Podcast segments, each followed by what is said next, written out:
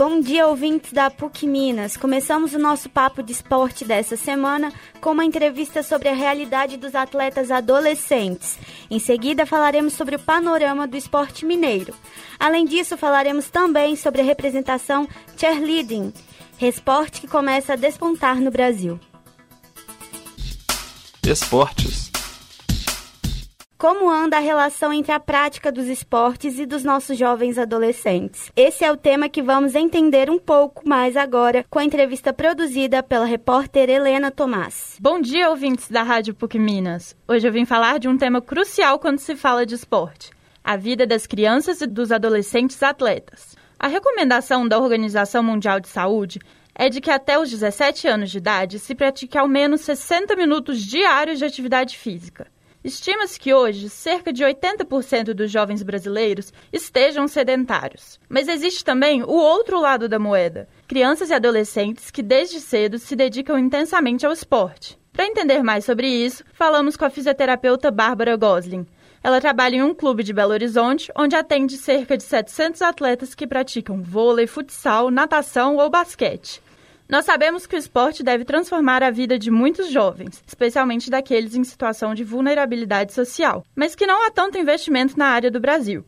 Por isso, a primeira coisa que eu perguntei para a Bárbara foi: de que forma essas transformações acontecem? Por que é necessário investir na formação dos jovens atletas? E como esse investimento deve ocorrer? Oh, essa pergunta é muito boa. Hoje, as categorias de base nos clubes formadores são basicamente uma forma de sustentar as categorias profissionais. Afinal, o atleta de base hoje é o atleta profissional de amanhã, né? Mas não é bem assim. Ah, estatisticamente, menos de 0,05% dos atletas de base serão atletas profissionais. E aí chegamos no ponto exato da sua pergunta. O foco da formação de atletas é sim trabalhar talentos natos, potencializar aptidões esportivas, desenvolver habilidades esportivas. Mas sem esquecer que tudo isso é sempre combinado a valores esportivos no geral. E com isso a gente chega no ponto de que o esporte transforma realidades. Na base, não é só ensinar como é que chuta, como é que corre, como é que arremessa. Uma habilidade esportiva pode ser considerada uma habilidade para a vida. Afinal, o esporte é um ambiente de aprendizagem com demandas distintas, variadas. E aí a transformação social acaba entrando como uma consequência disso.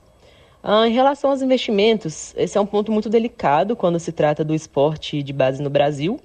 Mas vamos lá. Ah, existem sim investimentos de várias formas, tanto por repasses federais quanto pela iniciativa privada. Mas na base não chega nem perto do que acontece nas categorias adultas. A realidade do esporte no Brasil não é que falta investimentos no setor esportivo, falta investimento na base. Ainda é preciso melhorar muito as ações, os programas, mas principalmente a infraestrutura para o esporte de base. E a gente precisa pensar que é além de apenas colher resultados com medalhas nas Olimpíadas. A gente precisa ver o investimento no esporte como política pública.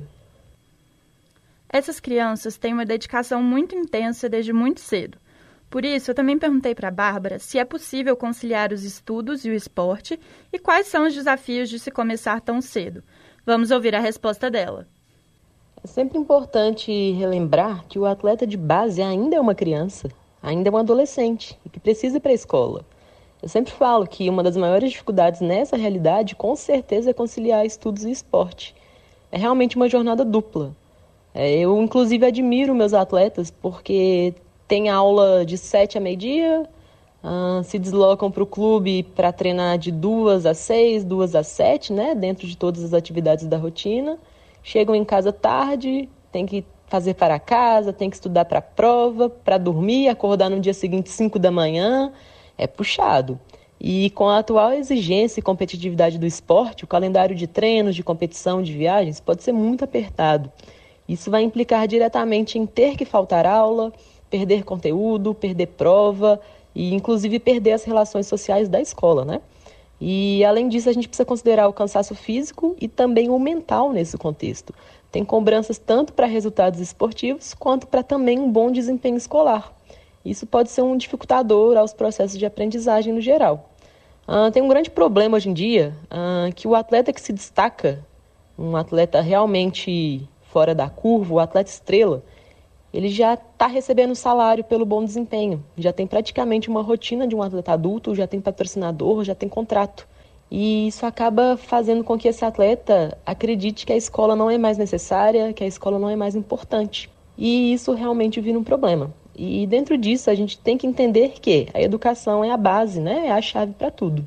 Então é isso, pessoal. Fica o meu agradecimento à fisioterapeuta Bárbara Gosling pela entrevista. Eu sou a repórter Helena Tomás e agora vocês voltam a ouvir a Ana Nunes. Até semana que vem. Ainda falando sobre esporte e juventude, agora vamos trazer um pouco do, do panorama do cheerleading no Brasil. O esporte de origem norte-americana tem ganhado cada vez mais espaço por aqui. Quatro equipes de cheerleading representam o Brasil no Campeonato Mundial do Esporte, realizado no complexo do, da ESPN em Orlando, nos Estados Unidos, na semana passada. Traduzido para o português como animação de torcida, o cheerleading, ou apenas cheer, é uma modalidade esportiva que mescla acrobacias aéreas de solo, saltos, pirâmides e dança.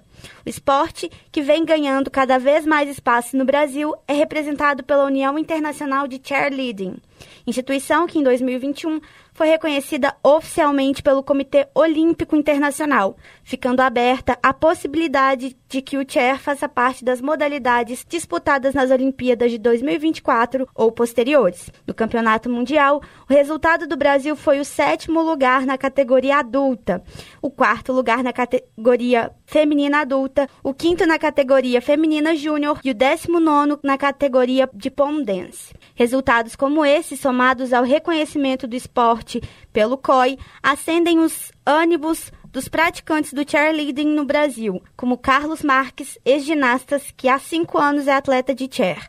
Para ele, isso contribui para que o público tome reconhecimento da existência e prática do esporte no país, mas ainda há um longo caminho a ser trilhado. Bom, para mim, a validação, respeito, prestígio, está diretamente ligada à percepção que as pessoas têm do esporte. Primeiramente, muita gente em outros países que não seja o país sede, né, o país fundador, que é os Estados Unidos, muitas pessoas em outros países não sabiam que isso é um esporte, não sabiam que isso existia fora de filmes, fora de um ambiente estadunidense. Aqui no Brasil acontece muito isso. As pessoas se surpreendem quando você fala que você é líder de torcida ou atleta de cheerleading. Elas falam, nossa, isso realmente existe. Aí fica aquela comparação, nossa, é uma coisa meio circo, é uma coisa meio ginástica, é uma coisa meio dança. Mas o esporte em si é uma palavra que raramente vem. Mas para isso ser um esporte ser elevado a essa categoria, ele tem que ser consumido por pessoas não praticantes, que sabem que ele existe, vão ligar a TV, vão ver, vão dar audiência, isso gera patrocínio e configura toda aquela prática como um esporte legitimado, é, visibilizado, que tem investimento, etc que o Chair continue tendo reconhecimento e nossos atletas também. Quer saber como foi a rodada do futebol mineiro? Confira a seguir. Após o empate de terça no Equador contra o Independente Del Valle pela Libertadores, o Atlético cedeu mais uma vez o empate contra o Goiás no segundo tempo, fora de casa. Com o placar de 2 a 2, partida válida pela quarta rodada do Campeonato Brasileiro. Para o treinador turco, faltou matar o gol Faltou matar o jogo. Hulk, o autor do primeiro gol, alcançou a incrível marca de 15 jogos e 15 gols na temporada. Com o empate, o Galo ocupa a terceira posição da tabela com 8 pontos. Já para os torcedores cruzeirenses, as notícias são melhores. O time emplacou a segunda vitória consecutiva na Série B, com a partida de sábado em Chapecó contra a Chapecoense, ganhando pelo placar de 2 a 0. Assim, o Cruzeiro terminou a rodada no G4, ocupando a terceira posição com 10 pontos. O treinador pesolano ficou satisfeito com a partida e afirmou ter sido a melhor atuação do time no ano. Já o América venceu o Atlético Paranaense por 1 a 0 na Arena Independência, alcançando a nona posição da Série A do Campeonato Brasileiro. Mas agora a chave virou e já iniciaram as preparações para o jogo da terça-feira contra o Atlético pela Libertadores em que o Alviverde precisa da vitória para sair da última posição do grupo. A semana também foi agitada para o vôlei no estado. Na sexta-feira, dia 29, ocorreu a final da Superliga Feminina, em que o Minas venceu o Praia Clube por 3 a 1 com destaque para a levantadora Macris, que abandonou a máscara pela primeira vez na partida. Ontem pela manhã, tivemos também o segundo jogo da final da Superliga Masculina, que, diga-se de passagem, foi um jogão, em que o Minas venceu o Cruzeiro por tie-break, forçando o terceiro jogo no próximo domingo, mais uma vez no Sabiazinho.